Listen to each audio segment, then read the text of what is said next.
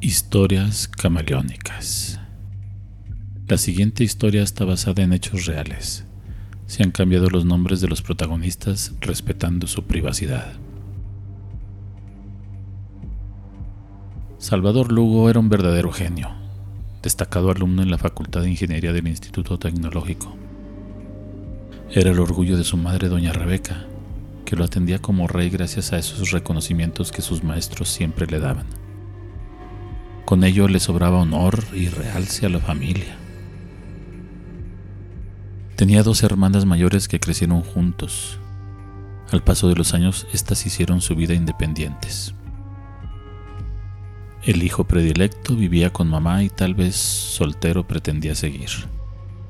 No se le conocía novia, su amor era el estudio. Su gran capacidad de inteligencia lo llevó a ganarse una beca para ir a estudiar a la UNAM, físico-matemático en el Distrito Federal. Un gran logro.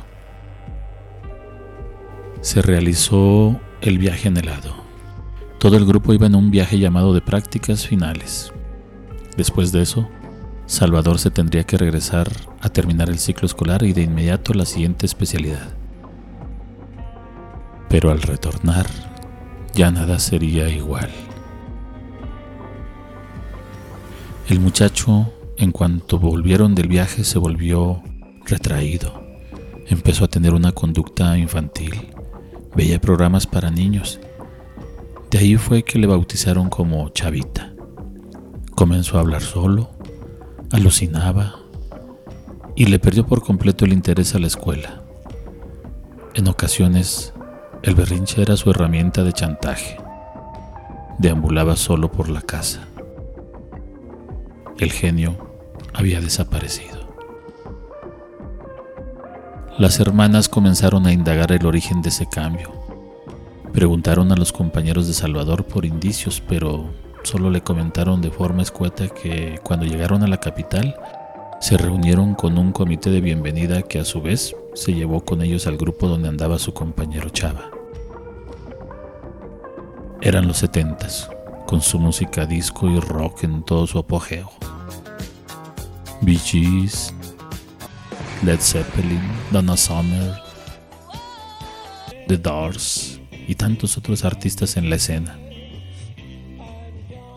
Haz el amor y no la guerra. Frase icónica de la época y sobre todo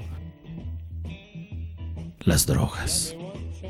LSD, marihuana, heroína, alcohol, hasta los hongos alucinógenos también participaban de esos aires de libertad.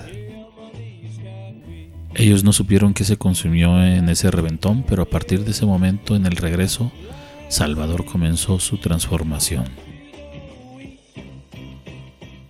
A partir de ese evento, Chavita regresó a ser el bebé consentido de mamá Rebeca. Lo tenía todo el día en su casa, lo cuidaba, mimaba, lo atendía y solo le permitía salir siempre y cuando fuera en la misma cuadra donde vivían.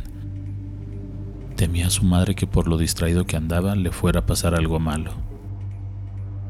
Esto lo convirtió en el loquito de la colonia, cosa que la señora aborrecía.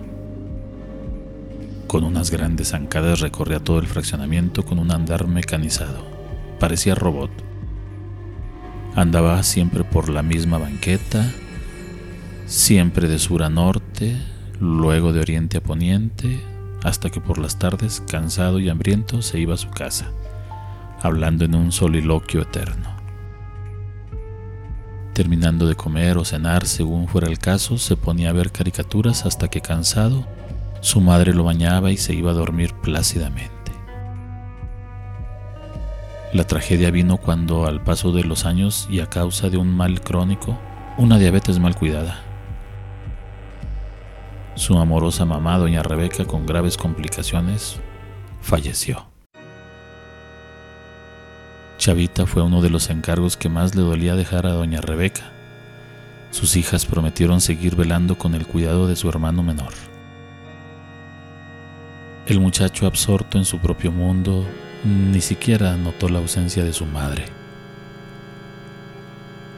Recién terminados los novenarios, en honor del recuerdo de la señora matriarca de la familia, sus hijas vieron conveniente el tiempo para deshacerse de cosas que no iban a necesitar más.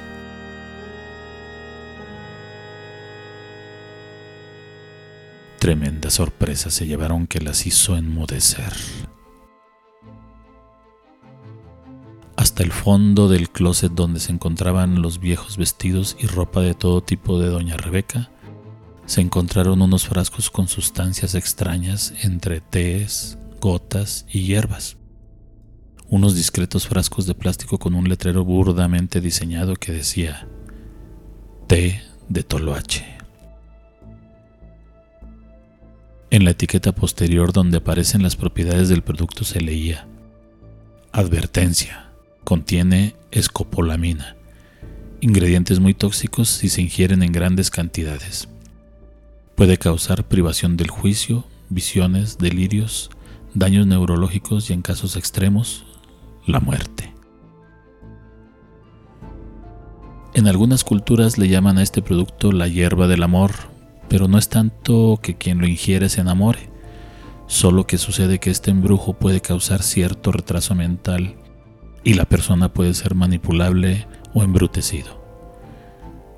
Doña Rebeca no quiso afrontar la idea de que su retoño, el preferido, se le fuera de sus brazos hacia un destino que le impidiera volver para estar juntos.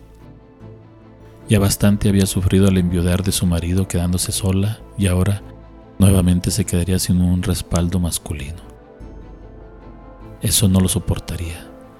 Así que en su traumatizado cerebro ideó un plan para que su pequeño niño no se le fuera lejos. Fue al mercado de hierbas y compró los ingredientes que le devolvieron a su hijo consentido. Un amor desmedido pero mal canalizado. Ahora Chavitas sigue recorriendo las cuadras de su colonia en la ciudad, de sur a norte y de oriente a poniente, siempre a grandes zancadas y con la vista en el horizonte, en el infinito.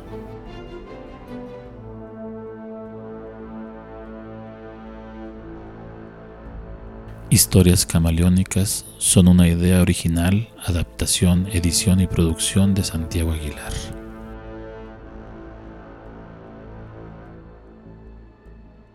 Hasta la próxima.